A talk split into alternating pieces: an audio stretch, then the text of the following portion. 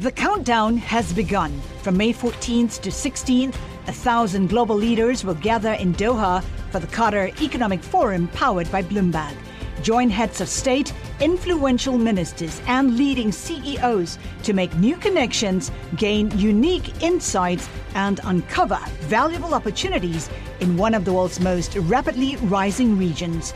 Request your invite for this exclusive event at QatarEconomicForum.com. Le entregamos todo lo que necesita saber para comenzar el día. Esto es Bloomberg Daybreak para los que escuchan en América Latina y el resto del mundo. Buenos días y bienvenidos a Bloomberg Daybreak América Latina. Es miércoles 5 de julio, soy Valentina Fuentes y estas son las noticias que marcan el día. El crecimiento de los servicios en China se desaceleró más de lo esperado en junio y alcanzó su nivel más débil desde enero, una clara señal de que los consumidores están reduciendo el gasto. En otra señal de alerta, una encuesta mostró que los inversionistas redujeron al 5% su objetivo de ganancias para el índice MSCI Asia Pacific hasta fines de año.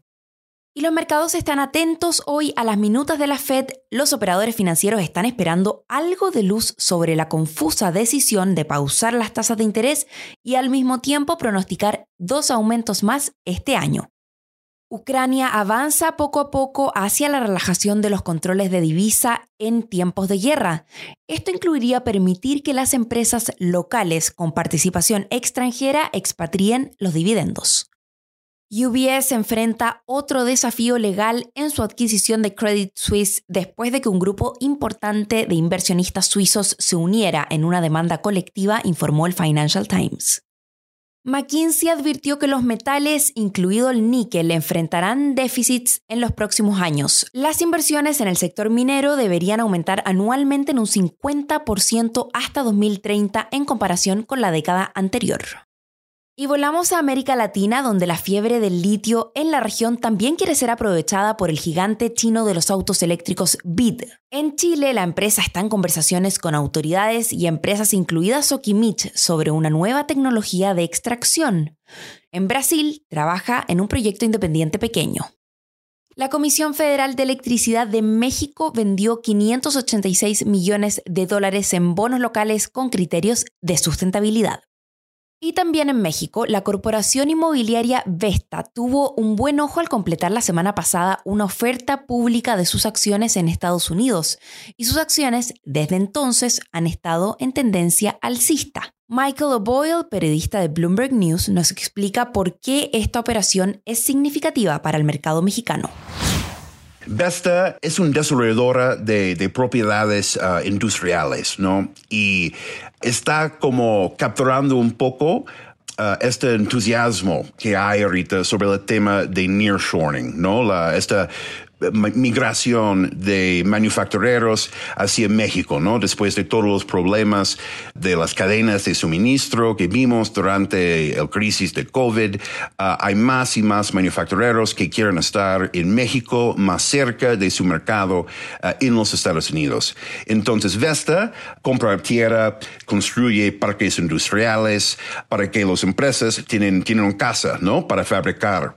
Y hay mucha demanda, ¿no? Para esta estos tipos de bienes raíces ahorita, ¿no? Estamos en niveles récord de ocupación y las rentas para esas propiedades ah, han subido muchísimo. Entonces, Vesta ya ha levantado dinero en México en los últimos años y fue a Estados Unidos y listó sus acciones, levantó casi 390 millones de dólares allá, capturando un poco ah, de esta de este buzz ¿no? sobre nearshoring. Michael, explícanos un poco por qué fue más atractivo para Vesta ir a vender acciones esta vez a Estados Unidos en vez de México. Pues sí, uh, hemos visto, ¿no? Esta sequía, ¿no? Por, por muchos años, ¿no? La, la, colocación de Vesta en Estados Unidos fue la más grande listado de una empresa mexicana en los Estados Unidos en más de 10 años, ¿no? Desde 2012, cuando Santander México uh, levantó más de 3 mil millones de dólares. So, estos años, ¿no? 2012, 13, uh, esta fue la última boom en IPOs en México. Uh, y desde entonces eh, vimos, ¿no? Una profunda eh, caída, ¿no? En el mercado, ¿no? Y, de interés de nuevas empresas de, de, listarse. Uno de los problemas es que todavía, aunque el, IPC ahora, el principal índice, anda cerca de sus niveles récord en, en moneda local, está debajo uh, en términos de dólares, ¿no? Desde, desde 2013 y 2014. So, entonces, no estamos viendo valuaciones muy atractivas, ¿no? Para empresas mexicanas para listarse en México. Además, estamos en un momento de mucha incertidumbre con la posible recesión en Estados Unidos y el hecho de que México está entrando en un nuevo proceso electoral. Van a ser elecciones uh, en el próximo año y todavía en este contexto de incertidumbre, no es muy probable que, que esta colocación de Vesta you know, marca un nuevo ola de OPIs en Estados Unidos, de empresas mexicanas, ni en México. Y para terminar, si viajas a Japón, pronto podrás hacerlo sin maletas. Japan Airlines ofrecerá un servicio donde los viajeros podrán alquilar ropa a su llegada. La idea es que puedan seleccionar ropa a través de un sitio web antes de abordar el vuelo en una apuesta por promover el turismo sostenible. Un conjunto de ropa costará entre 28 y 49 dólares. Eso es todo por hoy, soy Valentina Fuentes, gracias por escucharnos. Para conocer todas las noticias que necesita para comenzar el día, revise Daybreak en la app Bloomberg Professional, donde puede personalizar las noticias que desee recibir. También puede suscribirse a la versión solo audio en Spotify, Apple Podcasts o la plataforma de su preferencia. Eso es todo por hoy. Escuche de lunes a viernes Bloomberg Daybreak.